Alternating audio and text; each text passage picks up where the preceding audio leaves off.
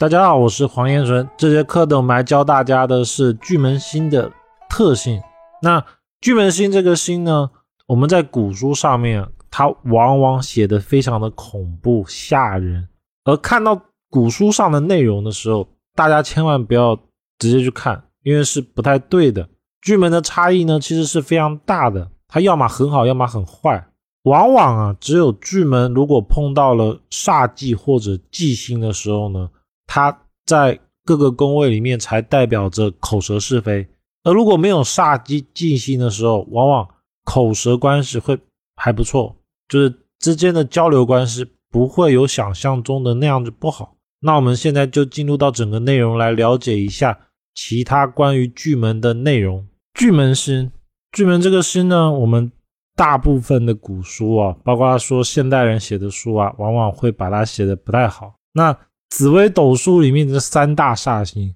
就是说，不管什么书哦，总是要把这三个星写得很夸张、很恐怖的。第一个就是巨门，第二个是破军，第三个是七煞。但是呢，但凡了解过他的星性的人啊，就会知道他们其实只是被世人所不理解，而不是说他们真的有问题。紫微斗数里面十八星没有一颗是坏的，但是也没有一颗是好的。怎么理解呢？因为紫微斗数的吉凶是四化煞星等等而来，那它的成败哦，就不是看这种星造成的，所以千万不要看到了，比如说七煞在财宫或者破军在财宫，就说自己这辈子一定破财；又或者是巨门星如果在迁移宫或者在六亲，像夫妻宫，就一定会跟这个宫位口舌是非、吵架不断，这个是不对的，因为。紫微斗数里面哦，包括说像巨门，如果有吉星帮扶，有四化进去的巨门，它差异是非常大的。而这种差异呢，总结一下就是，千万不要简单的把紫微斗数的星座落入到哪一个宫位，就直接的论他这辈子必如何，这是非常不对的。然后呢，也不要看到了巨门落到了哪个宫位呢，就会觉得他这个宫位没救了，就不至于的，因为确实啊。有太多的人一直反复的提到，尤其是破军在财宫就这辈子破财，然后巨门在夫妻宫就这辈子一定吵一辈子，这种一定是错的，这个观念一定要先确定，不然的话后面再看盘就没法看了，因为总是看到了煞忌就有问题，然后看到了巨门就不好。那巨门星这个星呢，它是暗星，凡是跟嘴巴口有关系的都跟巨门有关。所以巨门做命的，其实我们看到现实层面啊，有很多唱歌很好听的歌手啊，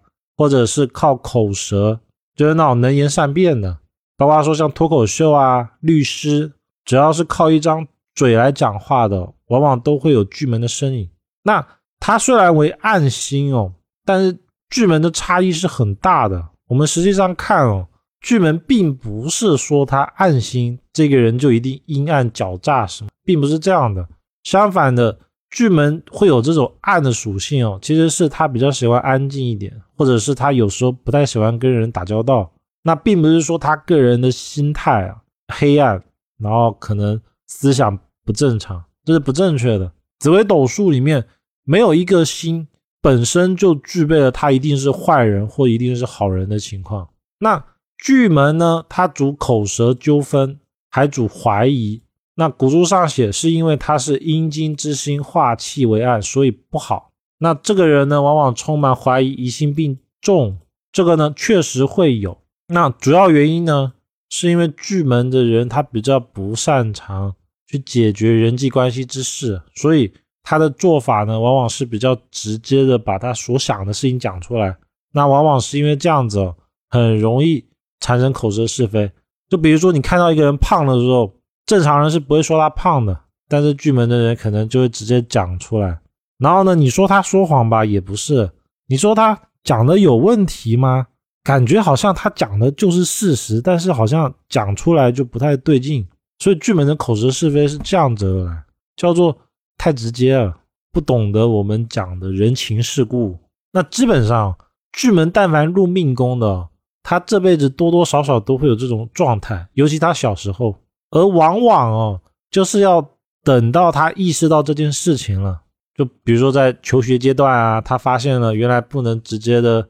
说别人胖，不然他会哭啊，甚至生气什么的。然后这样一来一回之后，他发现了之后就好了。所以巨门他并不是个人的心思有问题，或者是心思黑暗，他只是少了一点我们所称的人情世故。那巨门的优点呢，往往是代表着他有一个强烈的钻研的心。只要有巨门这个心呢，他往往喜欢钻研学问，然后会打破砂锅问到底。加上他口才好，所以能言善道，往往擅长演讲谈判。而且呢，他头脑会比较机灵，记忆力比较强，对事情观察入微。所以巨门的人如果学东西，往往会比别人来得好，来得快，而且会想的比别人的细。那他的缺点呢，就是讲话太快了，欠思虑。其实不叫思虑，而是少了一点人情世故。我后来总结就是人情世故。就我看到你胖，我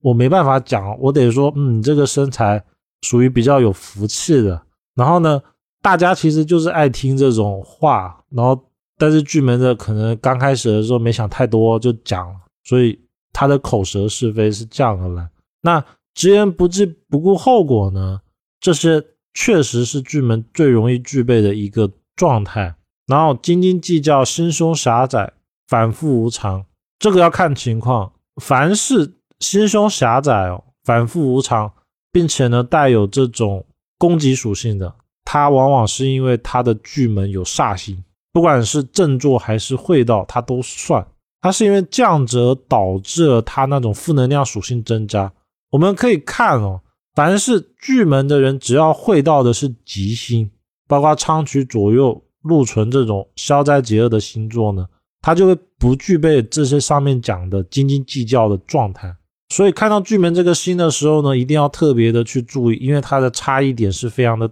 大的。巨门的五行呢，它是属水里面带土。其实仔细的去看巨门这个星座，它往往是一个智慧星，只是说它不太擅长于人际关系。所以你会看到巨门的人往往可以把一些，尤其是属静的事情，比如说像研究东西啊，然后甚至是玩游戏里面的一些游戏的攻略啊，然后写的非常详细哦，这往往就是巨门的人比较擅长也容易去做到的。所以巨门的好其实就是他善于研究，然后他的问题呢就是心直口快。那巨门在任何一个宫位呢，其实。它会同时具备两个属性，第一个属性是这个宫位往往对当事人来说会特别的丰富。所谓的丰富，是因为他会钻研，但是呢，钻研的结果又会带有繁杂，因为越研究就会发现有越来越多的问题，而百分之八十人其实是没有办法把这个问题解决的，最后时间越来越长之后就爆了。那巨门的婚姻呢？巨门的属性啊，就决定了他会。无条件的为配偶而付出，但是如果啊巨门是在夫妻宫呢，往往行运有煞忌的时候呢，配偶关系会在短时间之内变坏。然后因为巨门的子女宫一定是做天府，所以巨门的小孩往往比较好，往往比较孝顺。包括说巨门的如果碰到了徒弟，就是他教的徒弟呢，往往也会比较乖，因为他的子女宫特别的旺。再一个就是。巨门的人往往有偏财运，又或者是巨门的赚的钱，他主要的收入就是说，他这辈子去研究一下，发现他的人生往往是偏财赚的比正财多。他真正工作给他带来的收入，会没有他意外得到的钱，或者是他不经意之间赚的钱来的多很多。他有一个发横财的命，因为巨门的福德宫，他一定是天梁，并且呢，因为七煞一定在田宅，所以巨门的很多主产是没有的，往往需要他白手起家。也因为这样子，他更懂得如何从零到一的去发展一件事情。那巨门的他天良在福德哦，所以巨门的人反而很容易看破人生，跳出三界之外。就是说，他不再会像一般人一样去纠结于事业、感情这些问题。他考虑的事情呢，往往是更深层次或者是更远的事情。整体看呢，巨门到底是吉星还是凶星啊？其实我认为所有的十四主星都是吉星，只是看的角度不一样。然后因为巨门他在古书里面写他是暗星，然后呢，各种不好的语言基本上都往巨门上面去写，包括说现代的，只要去查阅紫微斗数的书籍哦，巨门无论落在任何的宫位哦，都主不好，然后都主辛苦劳累奋斗之后才有收获，且奔波劳碌，在六亲宫就是跟那个六亲位吵，这个是不对的，因为试问一下，天底下谁工作？不需要辛勤奋斗就能得到收获的，他更多的是因为巨门，他需要有一个积累期，就是说他要花时间去钻研，等到他觉得他钻研够了之后，他才会出来。所以在别人眼里面哦，他会觉得他好像很累，但是当事人其实也没有那那么多的想法，因为他只是觉得想要把这件事情想明白了，想明白的时候呢，他就觉得嗯，差不多可以了，所以我可以开始把整个事情做好。所以，我们更深层次的考虑研究呢，其实会发现古书上面写的，其实是从第三者的角度来看这个巨门，而不是从巨门自己去看巨门这个人如何。再有一个呢，巨门最喜欢碰到禄存星，因为可以可以解其恶。巨门星对六煞以及化忌星比较无抵抗力，只要巨门碰到了煞星哦，我们前文说的各种。不好的特性，像心胸狭窄啊，然后不忌口，总是会有口舌是非，往往他的这个相哦就会出现，包括说化忌。但是一定要切记一点，所有巨门的这种不好的属性，都是在有煞忌以及化忌前提下才成立的。如果他今天是吉星帮扶，化禄化权，那这种巨门哦，往往在社会上面会很厉害，就包括说比较厉害的律师、歌手。尤其是靠嘴巴工作的人，那整体看呢，其实巨门他是吉是凶，还是要以他的团队为主。他只要碰到煞星就是凶星，他只要碰到吉星就是一个能够钻研事情，然后把事情学得很好，并且呢拥有解决能力的一个人才。那以上呢就是整个内容。